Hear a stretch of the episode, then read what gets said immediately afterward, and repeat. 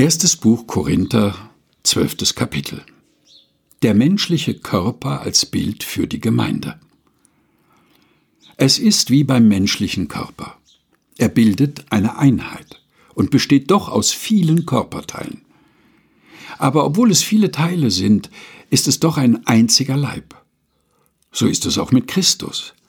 Denn als wir getauft wurden, sind wir durch den einen Geist alle Teil eines einzigen Leibes geworden, egal ob wir Juden oder Griechen, Sklaven oder freie Menschen waren. Und wir sind alle von dem einen Heiligen Geist erfüllt worden. Der menschliche Körper besteht ja nicht aus einem einzigen Teil, sondern aus vielen. Selbst wenn der Fuß sagt, ich bin keine Hand, ich gehöre nicht zum Körper, gehört er nicht trotzdem zum Körper? Und wenn das Ohr sagt, ich bin kein Auge, ich gehöre nicht zum Körper, gehört es nicht trotzdem zum Körper? Wenn der ganze Körper ein Auge wäre, wo bliebe dann das Gehör? Wenn er ganz Gehör wäre, wo bliebe der Geruchssinn?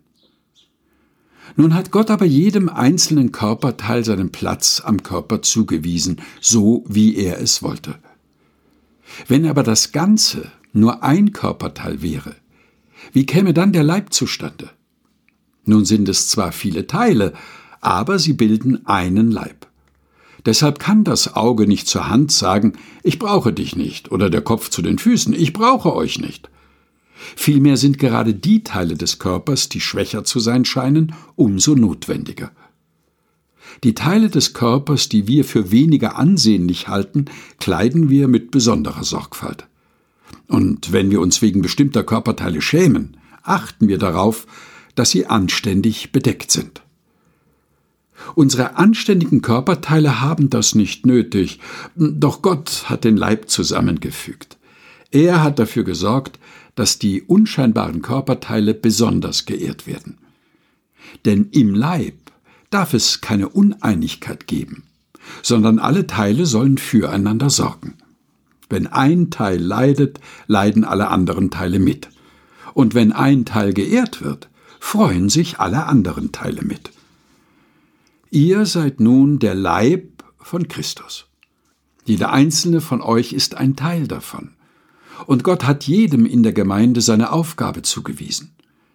Da gibt es erstens die Apostel, zweitens die Propheten, drittens die Lehrer.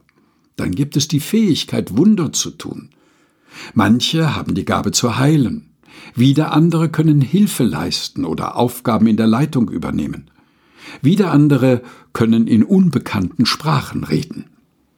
Sind etwa alle Apostel oder Propheten oder Lehrer? Haben etwa alle die Fähigkeit, Wunder zu tun? Oder haben alle die Gabe zu heilen? Können alle in unbekannten Sprachen reden? Oder können alle diese Sprachen deuten? Ihr aber strebt ja nach höheren Gaben. Erstes Buch Korinther, Kapitel 12 aus der Basisbibel der Deutschen Bibelgesellschaft, Gelesen von Helga Heinold.